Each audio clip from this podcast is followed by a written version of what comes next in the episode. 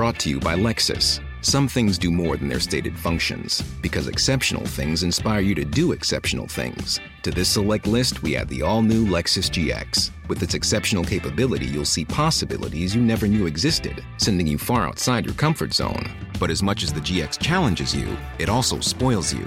Its intuitive technology and luxurious features mean that wherever you go, you'll never go without. Live up to it. The all new Lexus GX.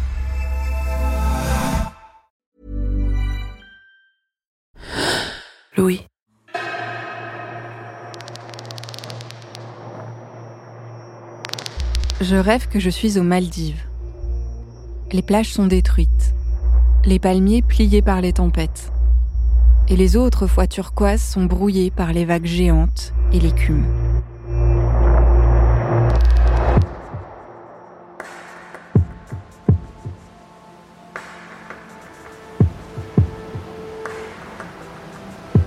Une autre fois, un fleuve en crue m'entraîne. Je marche vers la rive, de l'eau jusqu'à la poitrine. Je réalise que je ne rejoindrai plus jamais la terre ferme.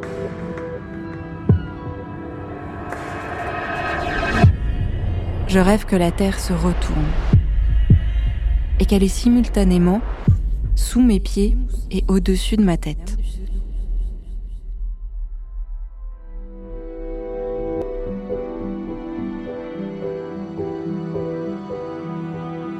Je crois que c'est la première fois que j'incorpore vraiment cette réalité du changement climatique. Elle n'est plus théorique, elle imprègne mes rêves, cet endroit si intime de ma vie.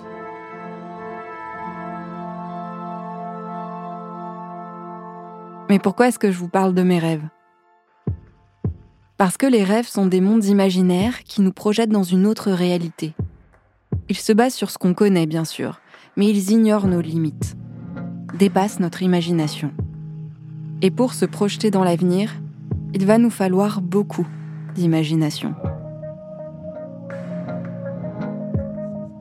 Le groupe d'experts intergouvernemental sur l'évolution du climat, le GIEC, alerte sur le fait que le changement climatique menace le bien-être de l'humanité et la santé de la planète. Dans son dernier rapport, paru en février 2022, le GIEC prévient Il faut des mesures ambitieuses et immédiates si l'on veut espérer un avenir viable sur notre planète.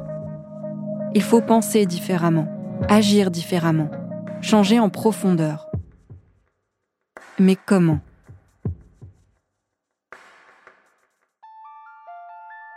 Pour l'intellectuelle Naomi Klein, le changement climatique est un échec de l'imagination. Selon elle, il faut libérer l'imagination des gens pour inventer de nouveaux récits, des récits de futurs optimistes où la justice règne et où tous les êtres vivants prospèrent. Après quatre épisodes à vous décrire notre monde, où le changement climatique tue disproportionnellement les femmes et renforce encore les inégalités de genre pour les survivantes, je rêve d'un autre horizon. Mais pour lui donner vie, encore faut-il pouvoir l'imaginer. Je suis Lucille Torregrossa. Vous écoutez le dernier épisode d'Un jour, la Terre s'ouvre.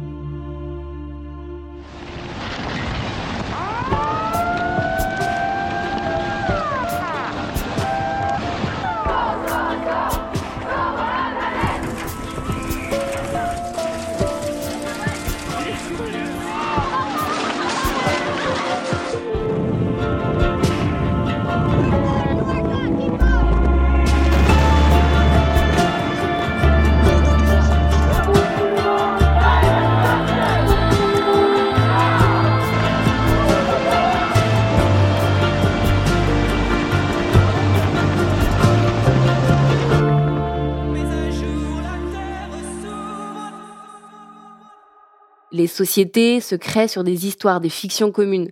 Le capitalisme est une fiction économique. Euh, la, politique est une fiction aussi possible. Euh, ça ne veut pas dire qu'elles sont pas nécessaires, ces fictions. Ça ne veut pas dire qu'elles impactent pas le monde ensuite concrètement et réellement, mais ce sont des histoires qu'on se raconte. Sauver la planète. Protéger l'environnement. Moi, c'est Camille Etienne. Camille Etienne est activiste pour le climat, de 23 ans. Elle fait à la fois du lobbying, de la vulgarisation scientifique et un travail sur les récits. Si elle disparaît, nous disparaissons avec elle. Quand on regarde le capitalisme dans l'histoire de l'écologie, en réalité, c'est assez récent. Il y a d'autres manières aussi d'imaginer l'économie qui veut à la base dire oikos dans l'éthique Nicomax, c'est la gestion de la, du foyer. Et donc finalement, on a confondu ça avec la fiction et on a, on a pensé que c'était une réalité. Donc souvent, les décideurs nous disent non mais on peut pas faire autrement, c'est une grande machine contre laquelle on ne peut aller, comme s'il n'y avait pas d'alternative possible. Ce que Camille Etienne appelle fiction, ce sont les histoires qu'on se raconte et qui modèlent notre vision du monde, comme le capitalisme par exemple. À l'inverse, quand on parle des réalités comme celle du dérèglement climatique, des limites planétaires, de la sixième extinction de masse, on présente ça comme une idéologie, une religion, quelque chose auquel certaines personnes croient quand d'autres ne croient pas, comme si on pourrait être sceptique sur cette réalité. Alors que profondément, ce sont des réalités contre lesquelles on ne peut aller et avec lesquelles on doit faire. Donc c'est vraiment ce qui m'intéresse, moi, c'est de travailler sur euh, euh, remettre la fiction là où elle doit être et la réalité là où elle doit être aussi.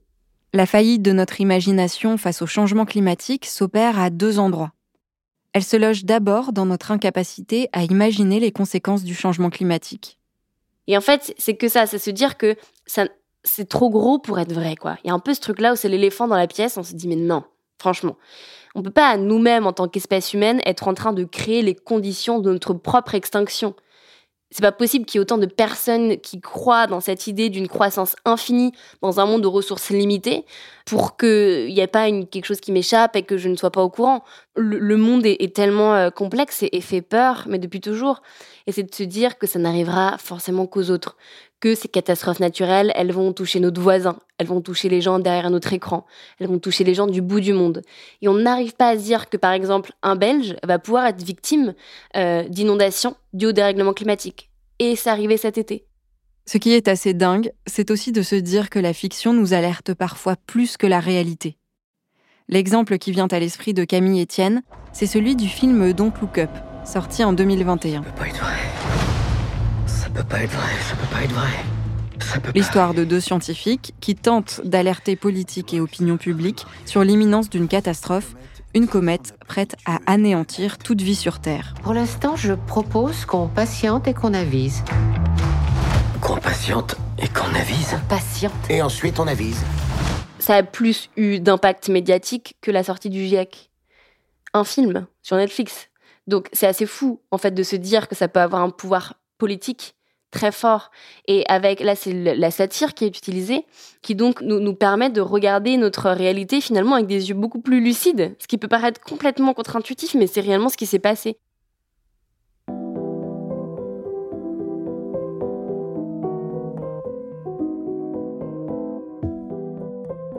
Mais qu'est-ce qu'on fait une fois qu'on a regardé la réalité en face? Il reste tout à faire. Mais alors vers quel avenir est-ce qu'on peut se projeter? Comment imaginer autre chose que les scénarios apocalyptiques de catastrophes climatiques? Face à tout ça, beaucoup d'entre nous sont saisis d'immobilisme.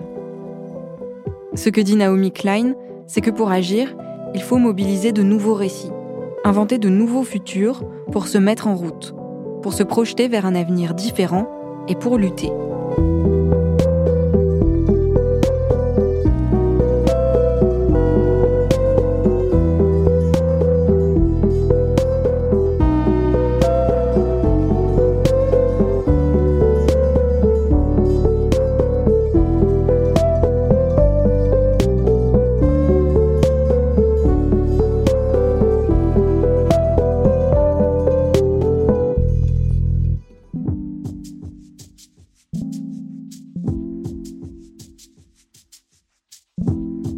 La forme vaguement oblongue de l'île que nous survolions n'évoquait plus ni la tête marée d'une Antillaise en costume, ni un Zandoli, lézard disparu de la région.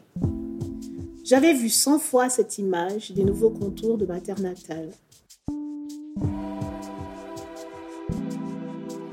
J'éprouvais le besoin de me pencher vers le hublot.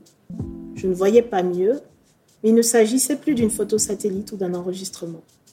Seule une vitre épaisse me séparait désormais de l'ex-île aux fleurs et de son atmosphère délétère. J'eus immédiatement trop chaud. En 2014, Katie Stewart publie Retour au pays létal. Dans cette nouvelle, elle imagine son retour en Martinique à 90 ans, dans un futur marqué par le réchauffement climatique et ses conséquences. Juste avant l'atterrissage, je parcourus une fois de plus la liste des villes disparues, englouties sous les eaux de la mer Caraïbe et de l'océan Atlantique. Je revenais sans nostalgie vers le lieu de mon enfance. Je revenais pour me rendre compte, pour constater le déclin de ce qui fut mon île, avant d'en terminer avec mon propre délabrement.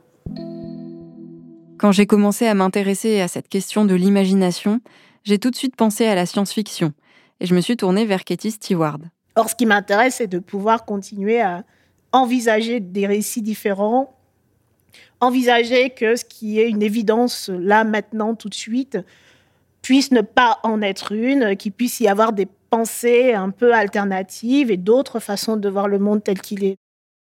En plus d'être écrivaine de science-fiction, Katie Stewart est psychologue clinicienne et présidente de l'association Réseau Université de la Pluralité, qui s'intéresse aux récits du futur.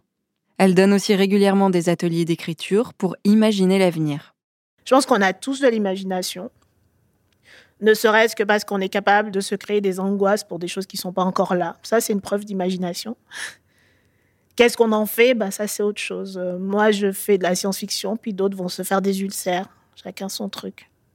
Lors de notre rencontre, je voulais d'abord qu'elle m'explique comment, selon elle, débloquer notre imagination pour faire face à la crise climatique. Alors, il y a souvent des gens qui pensent qu'ils n'ont pas d'imagination. Et quand je discute avec ces personnes, c'est pas un manque d'imagination, c'est souvent un manque de confiance dans ce qu'on imagine ou un manque de temps pour se demander euh, ce qui se cache derrière le rideau. Quand on est dans une vie classique où il faut se lever le matin, prendre le métro, aller travailler, rentrer, se coucher, on n'a pas le temps d'être en lien avec son imagination. Donc euh, c'est plutôt le lien qui me semble manquer, pas l'imagination en elle-même. il me semble que tant qu'on est capable de penser, tant qu'on est capable de vivre, on a de l'imagination. J'ai voulu essayer de me reconnecter à mon imagination pour me projeter dans le futur. Alors j'ai demandé à Katie Stewart si elle pouvait créer un atelier sur les femmes et le climat pour moi et Marjolaine, qui était stagiaire à Louis et qui connaissait déjà la série. Alors j'essaie toujours qu'il y ait une pensée pour les choses un peu positives parce que si on se laisse aller, on, on va avoir des récits complètement négatifs. C'est notre tendance naturelle, le biais de négativité. Donc j'aime bien euh, demander qu'on essaie d'avoir euh, en tête que peut-être tout n'est pas perdu. Ça permet d'avoir des histoires euh, qui aboutissent à quelque chose. Donc euh, c'est parti. On va commencer par parler de soi. Du coup, on commence par dire chacune pourquoi on est formidable. Je suis formidable. Ensuite, on lance un dé recouvert de symboles et en fonction du symbole, on dit en quoi il parle de nous. Donc, un exemple. Une enveloppe pour Katie. Ah, Effectivement, je suis cette personne qui écrit encore du courrier papier euh, à quelques amis privilégiés. Donc ça parle de moi. Un téléphone pour moi hum, et une ampoule pour Marjolaine. d'être encore au 3310. Ensuite, on construit une réserve de mots par association d'idées sur le thème de notre atelier. Juste vous dites ce qui vient le plus Respiration, moiteur, muscles détendus, ouragan, montée des eaux, île, naufrage, cyclone, Alors, 17, canicule. brainstorming.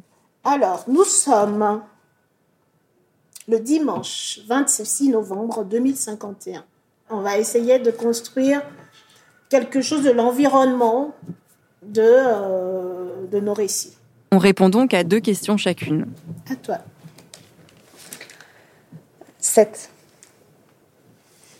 Que vois-tu dans ton hublot?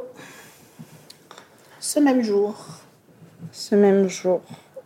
Le hublot euh, d'un bateau. C'est toi qui décides.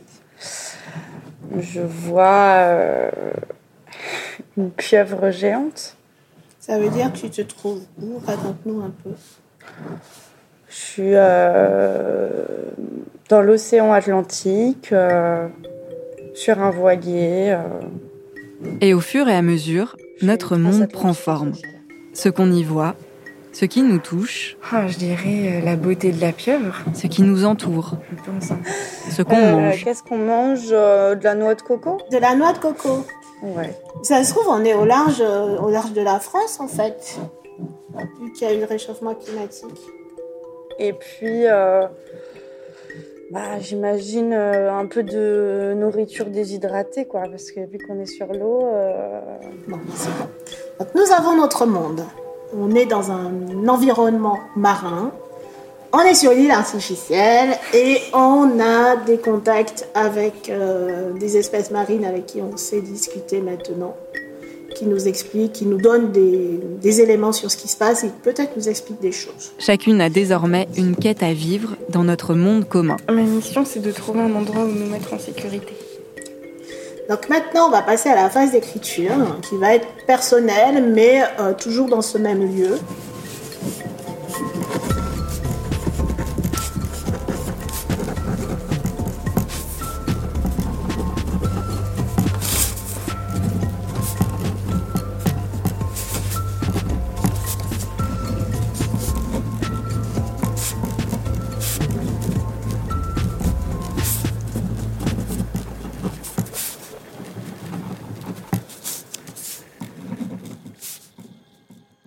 Quand j'ai décidé de creuser cette piste de l'imagination, c'est parce que j'avais déjà constaté que les imaginaires irriguent les luttes féministes et écologistes.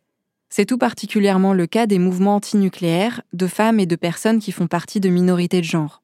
Ces mouvements refusent les récits dominants qui racontent qu'on ne peut pas se passer du nucléaire civil et militaire, et ils le font avec beaucoup de créativité et d'imagination. Ce dont je me rends compte en allant au camp antinucléaire près de Bure, dans la Meuse, c'est que cet appel à l'imagination est essentiel pour les activistes. Euh, là, on est en face d'un espace, c'est l'espace artivisme, qui est un jeu de mots sur le fait que l'art est en fait euh, quelque chose de très engagé. C'est Anne, une militante, qui me fait visiter le camp des Et, euh, rayonnantes. C'est un espace où il y a tout, euh, une série de matériel créatif. Et là, on, prépare euh, des masques, des pancartes, des pochoirs pour faire des, tags. voilà. Euh, des machines à coudre, euh, des tissus, plein de couleurs. voilà, c'est très beau. On est en août 2021, au milieu des champs, et plusieurs centaines de personnes prennent part à ce rassemblement antinucléaire autogéré. Il n'y a pas que la tente Artivisme aux rayonnantes. Il y a plein de chapiteaux avec des conférences, des ateliers, des moments d'échange, mais aussi des campings, une cuisine et de nombreux autres espaces. À cet endroit se prépare l'un des plus gros projets d'enfouissement de déchets nucléaires au monde, le projet CIGEO. Pour le comprendre, il faut aussi faire preuve d'imagination. Le principe de CIGEO est en apparence simple. Emprisonner sous terre les déchets nucléaires les plus dangereux en attendant qu'ils perdent leur radioactivité. Un processus qui prend plusieurs centaines de milliers d'années. En gros, 85 000 mètres cubes des plus radioactifs des déchets de la filière nucléaire seraient enfouis à 500 mètres sous terre, dans 270 km de galeries. C'est ce qu'on appelle le stockage en couche géologique profonde et c'est irréversible. Quelques projets de ce type existent dans le monde, mais aujourd'hui aucun n'est en service pour les déchets de haute activité et à vie longue, ceux qui seraient enfouis à Bure. Les inconnues de ce projet sont nombreuses. Elles sont aussi bien d'ordre technique, comme les risques d'incendie et d'explosion, que d'ordre éthique. Comment faire pour que les générations futures sachent exactement ce qui se trouve sous leurs pieds? Sans compter l'accaparement des terres et la dégradation de l'environnement pour les habitantes et habitants des cinq communes concernées par ce projet.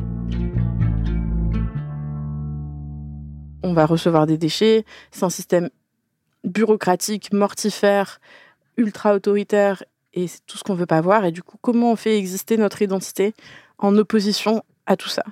June est une personne trans non binaire et blanche qui, depuis plusieurs mois, lutte contre le projet CIGEO. June partage sa vie entre Bure et une grande ville depuis environ six mois. Ce que je comprends en lui parlant, c'est le besoin d'imaginaire positif pour alimenter cette lutte. Je pense qu'on peut se demander, mais pourquoi ces personnes vont s'enfouir en Meuse avec les déchets nucléaires et le stress? Mais pourquoi? En fait, c'est super important. Donner envie à des personnes de venir habiter, de venir défendre ça. Non pas en disant c'est horrible, c'est l'enfer. En fait, on parle de déchets qui vont durer des milliers et des milliers d'années, quoi. Enfin, c'est vraiment la temporalité, c'est vertigineux, quoi. Pas en activant cet imaginaire-là, qui est l'imaginaire des catastrophes nucléaires qui revient tout le temps et tout, mais plutôt en prenant le contre-pied et en disant il y a ça, mais comment on va créer de la joie, de la vie dans la résistance et comment on va être ensemble face à tous ces flics qui tournent et du coup comment on va faire pour euh, dealer avec tout ça mais par la joie aussi quoi. C'est pas forcément ce dans quoi je suis le plus forte parce que je suis pas ultra créative comme personne euh, spontanément mais danser, chanter, rire, s'exprimer, mettre des paillettes, faire des fanzines, faire des collages, aller faire des tags, mettre de la couleur partout. Pour moi, ça, c'est vraiment un pilier essentiel aussi de la lutte. Et j'ai en tête un moment très précis où j'ai ressenti ça de, manière vraiment forte. Euh, le 1, 2, 3 juin dernier, on est euh, sur la place de Bar-le-Duc. Euh, toutes les rues sont barrées de CRS. Et nous, on est au milieu. Il y a plein de stands, plein de couleurs de partout. Et les gens font la fête et il se met à pleuvoir. Et la musique a continué et nous avons tous et toutes dansé sous la pluie. Et je, suis pieds nus sur ce sol de, la place de Bar-le-Duc.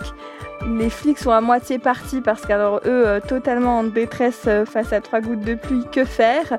On rentre dans le camion et nous sommes en train de danser et de profiter de la vie et de se dire mais oh, on est libre, on est beau, on est belle, on chante, et on, vit la vie. Et c'est, pour moi, c'est ça, militer aussi.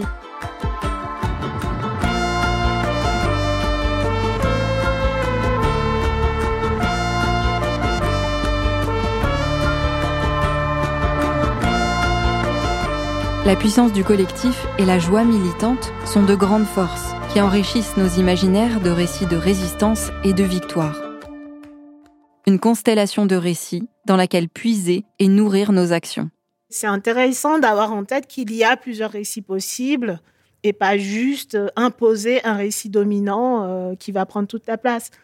Et ça, c'est tout le travail qu'on fait avec notre projet qui s'appelle euh, Narratopia, qui tente de répondre à la question de on a besoin de nouveaux récits. Tout le monde dit ça partout, tout le temps en écologie, euh, dans la solidarité en général. On a besoin de nouveaux récits et on s'imagine toujours qu'il faut en fabriquer un qui va écraser tous les autres. Et euh, nous, nous sommes persuadés que c'est dans la pluralité des récits qu'il va y avoir des possibilités et rouvrir les alternatives et rouvrir les possibles, en fait. Pas juste pouvoir faire quelque chose qui va être directement utilisable par une entreprise, par un système, par une machine. Donc on essaye, on essaye très très fort, mais il y a souvent euh, des, velléités de récupérer ce qu'on a fait, de récupérer, euh, essayer de trouver des idées euh, à appliquer. Bah, ça, on n'y peut rien. Cette mise en garde faite, il n'empêche que parfois, les imaginaires qui existent autour de nous nous arment avec de nouveaux outils pour lutter contre le changement climatique. Euh, je suis Marie Toussaint, eurodéputée écologiste, juriste et activiste pour le climat et la planète. Marie Toussaint est également l'une des initiatrices de l'affaire du siècle, une pétition qui a permis de poursuivre en justice l'État français pour inaction climatique. En Europe, en particulier, on a instauré un fonctionnement, un mécanisme, une pensée cartésienne où on a séparé la nature des êtres humains. C'est une forme de dualisme où on a dit, en fait, il y a les êtres humains, les êtres humains ne deviennent libres qu'à partir du moment où ils se détachent des éléments naturels.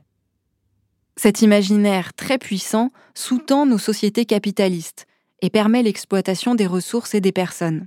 Parce que l'homme se considère supérieur à la nature, il l'a servi et l'exploite pour son propre bénéfice. Et peu importe que la température grimpe, que l'environnement soit détruit, et que les plus vulnérables soient touchés de plein fouet par cette crise. C'est vrai qu'en Europe, on est en train de casser cette dualité nature et culture. Il faut absolument qu'on mène ce combat. C'est une véritable révolution qu'on doit mener dans notre, dans notre perception et notre vision du monde. Ce combat s'incarne dans la lutte pour les droits de la nature. Un exemple particulièrement frappant de la puissance des récits. Donner des droits à la nature, euh, d'abord, ça veut dire reconnaître euh, la valeur intrinsèque du vivant, des écosystèmes. Ça veut dire reconnaître que nous faisons tous ensemble partie d'un même tout, la Terre avec un grand T. Donc euh, c'est d'abord une manière de concevoir la vie et le monde. Cette vision du monde a été particulièrement portée et défendue par des peuples autochtones. Ce sont notamment les droits de la terre-mère, une notion venue d'Amérique latine. C'est vrai que ça vient de cultures latino-américaines qui datent d'avant la colonisation, notamment la colonisation espagnole, et qui est venue tenter d'instaurer la dualité nature-culture. Mais cette bataille pour les droits de la Pachamama et de la terre-mère, elle vient euh, vraiment alimenter la préservation voilà de la très très riche biodiversité euh, du très riche vivant en Amérique latine mais aussi les droits des populations qui considèrent qu'ils ont ce lien euh, très fort avec le vivant. Mais l'Amérique latine n'est pas euh, le seul lieu dont sont venus les appels à la reconnaissance des droits du vivant. Quand on regarde la Nouvelle-Zélande et la bataille du peuple maori, qui s'est battu pendant très très très longtemps pour se voir reconnaître ses droits, et il y a eu cette grande avancée en 2017 avec la loi qui vient reconnaître les droits du fleuve Wanganui et qui nomme le peuple maori co-gardien du fleuve Wanganui à égalité avec euh, les pouvoirs publics. Et ça vient vraiment restructurer aussi le rapport de force politique la bataille pour les droits de la nature transpose un imaginaire d'interconnexion entre le vivant dans des textes juridiques. Ainsi, l'Équateur est le premier pays au monde à inscrire les droits de la nature dans sa constitution. Et les citoyennes et citoyens s'en saisissent pour défendre leurs droits par exemple, contre des routes qui viennent détruire les écosystèmes, comme à Vilcabamba en 2011. Les riveraines et les riverains risquaient de perdre leur logement et leur environnement parce que la construction de la route allait produire des déblais qui allaient être déposés sur euh, les bords euh, du tracé de la route et donc près de leurs habitations, au risque de polluer les sols et puis euh, l'environnement euh, tout proche des habitations. cette victoire-là, elle a été emportée en s'appuyant sur les droits de la rivière. Eh bien, les riveraines et les riverains ont réussi à faire en sorte que la route ne soit pas construite. Pour Marie Toussaint, les droits de la nature nous donnent des outils supplémentaires pour affronter la crise climatique. Et pour mener ce combat, pour réinventer ce rapport à la nature, on peut être inspiré des luttes des peuples autochtones, mais on peut aussi aller puiser dans notre propre histoire et notre propre culture. On a quand même eu des pensées, des penseurs, des penseuses et des combats qui ont toujours récusé ce dualisme. Alors ça a été étouffé, euh, mais ça existait bien. Et je vous prends quelques exemples avec euh, un siècle d'écart. Mais Georges Sand, en 1872, se bat pour la forêt de Fontainebleau, euh, qui était menacée d'exploitation pour ses pins, elle lance un véritable appel au respect des intérêts de la nature elle-même en se battant avec les artistes du groupe de Barbizon.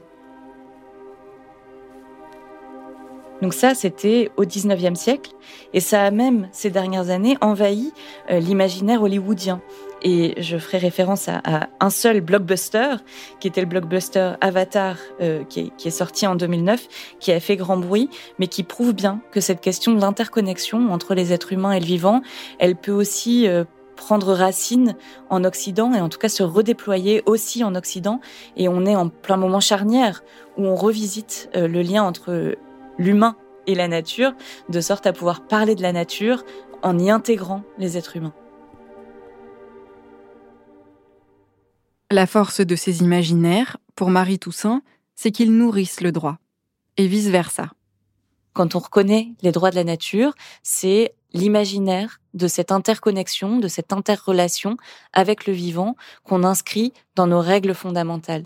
Donc le droit, c'est ce double imaginaire. On peut changer le droit pour transformer le réel, et à la fois le réel et nos imaginaires viennent transformer le droit. Marie Toussaint en a fait l'expérience avec l'affaire du siècle. C'était quelque chose de vraiment nouveau, de vraiment neuf. Et donc, c'était pas une évidence, ni même dans le monde associatif. Donc en préparant l'affaire du siècle, et ça a pris plusieurs années avant qu'on ne lance euh, cette grande action, il a fallu en effet préparer les esprits, raconter une histoire. Il a fallu raconter qu'à travers le monde, des collectifs de plus en plus nombreux se saisissaient du droit pour porter leur combat, que ça avait un pouvoir euh, euh, pivot, un pouvoir transformateur extrêmement profond, parce que c'était une bataille pour la planète qui pouvaient avoir des impacts concrets et relativement immédiats, comparément euh, à d'autres combats qui sont portés depuis très longtemps et qu'on n'arrive pas à faire aboutir. Résultat, la pétition recueille 2 millions de signatures en moins d'une semaine. C'est la pétition la plus signée en France. Et elle a permis de déposer un recours contre l'État français devant le tribunal administratif de Paris, qui a reconnu l'État coupable d'inaction climatique et qui lui impose désormais de réparer le préjudice écologique qu'il a causé. Le grand récit à raconter, c'est celui-là, c'est celui de l'interconnexion de tout le monde, humain et non humain, euh, celui de notre avenir commun et celui de notre capacité à dépasser le modèle actuel, qui est un modèle productiviste, extractiviste, destructeur et socialement injuste, pour aller vers un monde de l'harmonie et de la justice.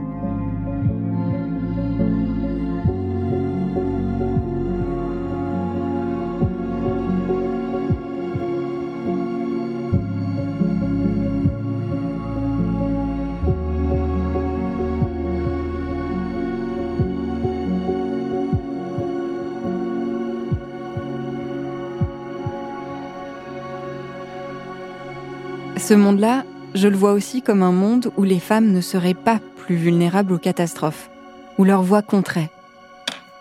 Ou quand elles seraient en première ligne face au réchauffement de la planète, ce serait pour le combattre, et pas seulement le subir. C'est cet autre monde qu'on peut apercevoir quand on libère nos imaginaires. Ça c'est terminé.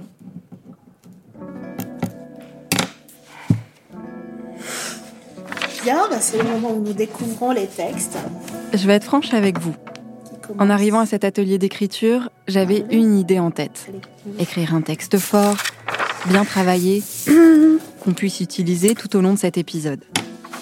Bref, je voulais être efficace. Dimanche 26 novembre 2051. Et puis, Sur les vagues, la magie a opéré. mais impossible de le faire grâce au soleil. Je me suis laissée emporter. Il ne s'arrête jamais. J'ai plongé dans notre histoire, à Katie, Marjolaine et moi. Je me souviens de la pieuvre avec qui nous avons parlé hier. Elle saura où l'on se trouve. Je demande à Lucille, qui s'est parlé aux pieuvres, de vérifier auprès de notre ami à tentacules comment se comportent ces gens. La pieuvre cligne des yeux, change de couleur. La pieuvre est rassurante. Pendant quelques minutes, j'ai vécu dans cette autre réalité. ont instauré des modes de vie apaisés. Elle non plus, elle ne comprend pas où nous sommes. Elle dit que les ouragans nous ont peut-être fait changer d'océan. Je plonge dans l'eau fraîche. Le vertige me saisit. Ça m'a donné de l'espoir d'arriver à me projeter dans un avenir bouleversé par le changement climatique, de me dire qu'on pourrait quand même y vivre ensemble, y inventer des histoires. Elle veut nous mettre à l'abri et nous aider, mais elle a mangé trop peu de poissons. Nous devons partir, suivre cette pieuvre qui nous mènera à toi et tes amis. Finalement, mon texte est un peu brouillon, mais le plus précieux, c'est qu'on a imaginé une réalité commune. Pour la survie, mais aussi la vie, la joie et les réjouissances. Elle utilise ses dernières forces. Et qu'après ces deux heures passées ensemble, on apparaît toutes les trois dans chacun de nos textes. Nous sommes sur notre plateforme, Katie, Marjolaine et moi, et déjà mes souvenirs s'effacent. Décroche la plateforme avec ses tentacules. Nous sommes accrochés dessus. Katie lance les cordes, Marjolaine suit sa boussole, nous plongeons. Et hop, nous partons à la recherche d'un nouvel océan. Un tourbillon nous entraîne et des dizaines de pieuvres nous conduisent à toi.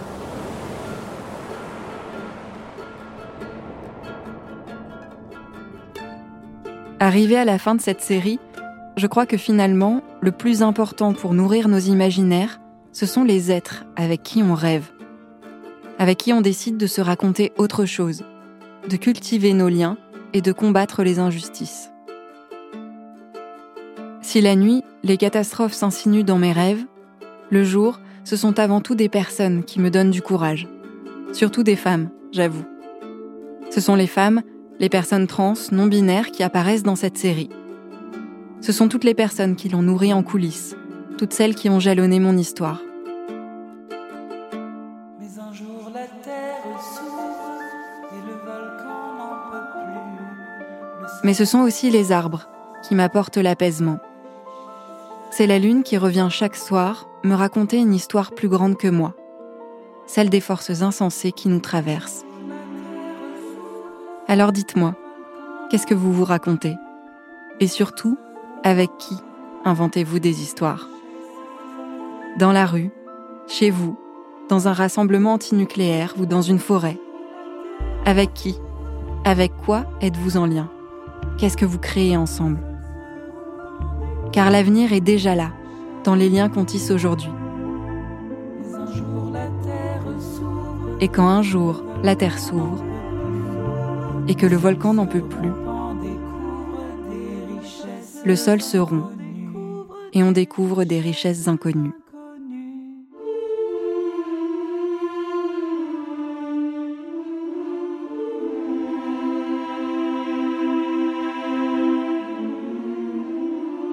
Je suis Lucille Torregrossa et vous venez d'écouter le cinquième et dernier épisode d'Un jour, la Terre s'ouvre.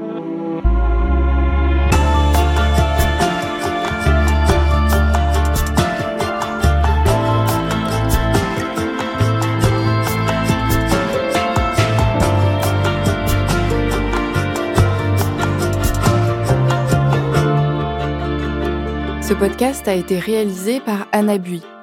La musique était de Michael Lio. La prise de son et le mixage ont été faits par le studio La Fugitive. Louise Emerlet était à la coordination et l'édition.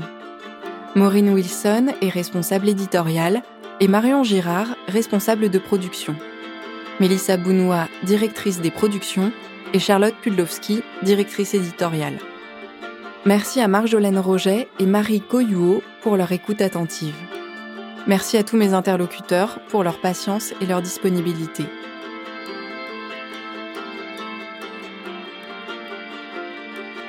Un jour, la Terre s'ouvre est une production Louis Média.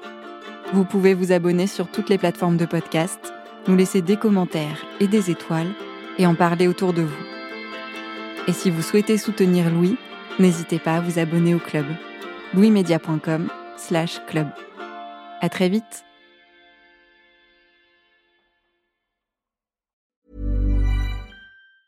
Mom deserves the best, and there's no better place to shop for Mother's Day than Whole Foods Market. They're your destination for unbeatable savings, from premium gifts to show-stopping flowers and irresistible desserts. Start by saving 33% with Prime on all body care and candles. Then get a 15-stem bunch of tulips for just $9.99 each with Prime. Round out Mom's menu with festive rosé, irresistible berry chantilly cake, and more special treats. Come celebrate Mother's Day at Whole Foods Market.